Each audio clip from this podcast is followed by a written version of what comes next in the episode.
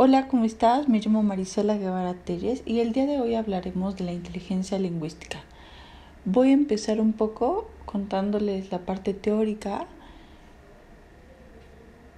Y la inteligencia lingüística es la habilidad de comprender y utilizar eficazmente la sintaxis, la fonética y los aspectos pragmáticos del lenguaje.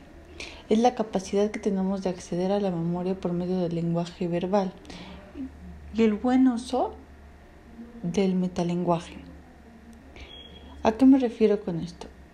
Es posible que una persona no sea capaz de leer, pero a pesar de ello, su inteligencia verbal o lingüística está muy desarrollada porque tiene una gran habilidad para narrar cuentos o un vocabulario muy desarrollado. Esta inteligencia remite la capacidad de emplear palabras eficazmente, bien sea de forma oral o escrita. En alguna ocasión tuve un paciente, un señor de campo, que había estudiado creo hasta tercero de primaria, si no es que menos, y cuando me narraba lo que le, le sucedía, de verdad les juro que me sentía y podía imaginarme que estaba ahí con él. Tenía mucha capacidad de describir su entorno, la naturaleza, lo que le sucedía. O sea, era una persona que era muy buen narrador y su discurso, a pesar de tener o no tener más bien un extenso vocabulario, desarrolló la capacidad para poder explicarlo con metáforas o con analogías. La verdad sí era muy admirable y sobre todo era una persona que te tenía como muy entretenida, te metía mucho en la historia y a esto se refiere la inteligencia lingüística, el poder agarrar los recursos que tienes para poder emplearlos. Y entonces la inteligencia verbal y lingüística provee a los individuos de una gran sensibilidad al significado y al orden de las palabras, así como la capacidad de notar las inflexiones del lenguaje y seguir las reglas gramaticales. Em, gracias a la habilidad verbal lingüística, al escribir o al hablar, la persona puede utilizar sus palabras para poder expresar lo que piensa y lo que siente. En lo personal se me hace un recurso súper, súper, súper rescatable porque cuando una persona llega conmigo y no me sabe explicar lo que piensa o lo que siente o lo que está viviendo, sí veo cierta frustración. Según Gardner, la, la inteligencia lingüística se divide en cuatro componentes.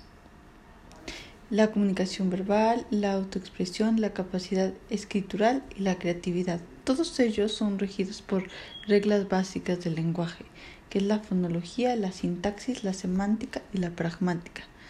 Y bueno, la sintaxis tiene que ver con la organización de las palabras, las frases, el orden. Creo que lo podríamos resumir en la coherencia y la congruencia que tiene lo que estás diciendo. La fonología tiene que ver al, sonido de las palabras. Incluso si son palabras diferentes y se escriben igual que sepas pronunciarlo de tal manera. Es decir, que es una, una disciplina que estudia las reglas que gobiernan la estructura y la distribución y la secuencia de los sonidos. La tercera es la semántica y tiene que ver con el significado de las palabras y sus connotaciones.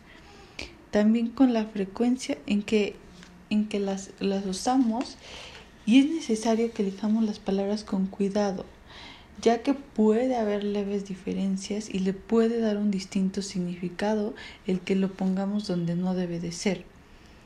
Y por último, la pragmática, que es la capacidad de interpretar el significado entendido.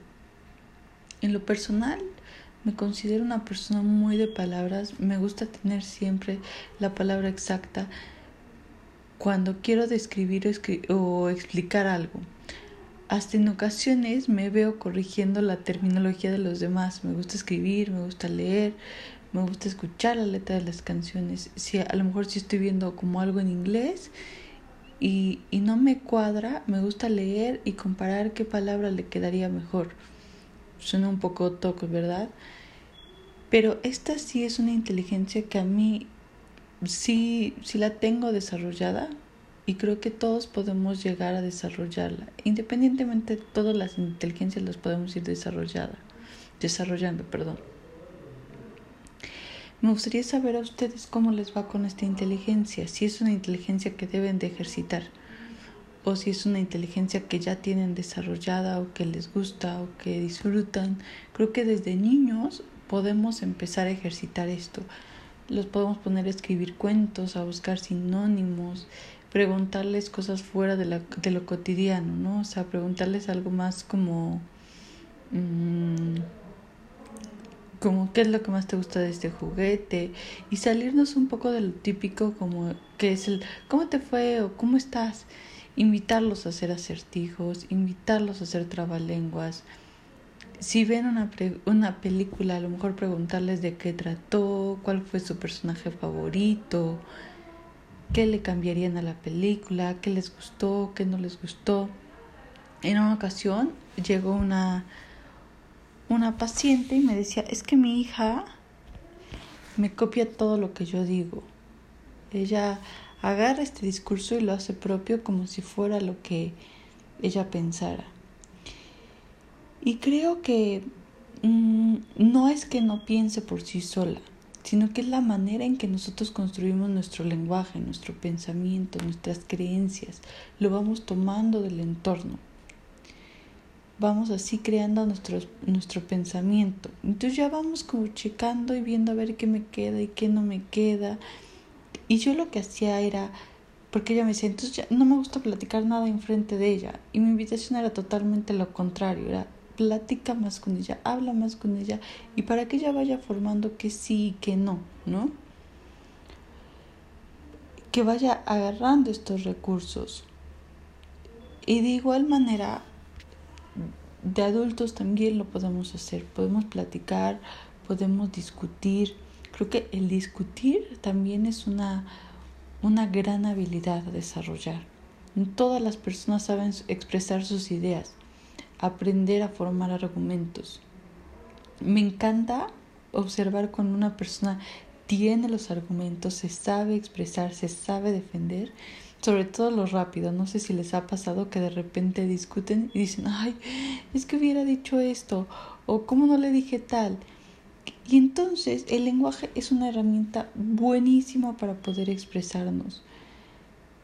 En ocasiones en las consultas les, les pregunto qué emociones conocen y me nombran 10, 15 emociones. Y claro, con 15 emociones en una situación completa, compleja no vamos a poder expresar lo que, lo que sentimos y realmente como les decía es abrumador no poder explicarlo.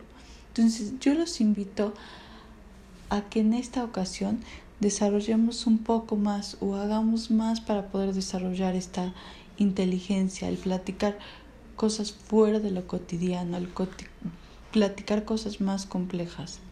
Muchas gracias por oírme. Recuerden seguirme en mis redes sociales. Estoy en Facebook, estoy en Instagram. Me pueden buscar como SIC Marisela Guevara Telles. Y recuerda, brilla y haz brillar.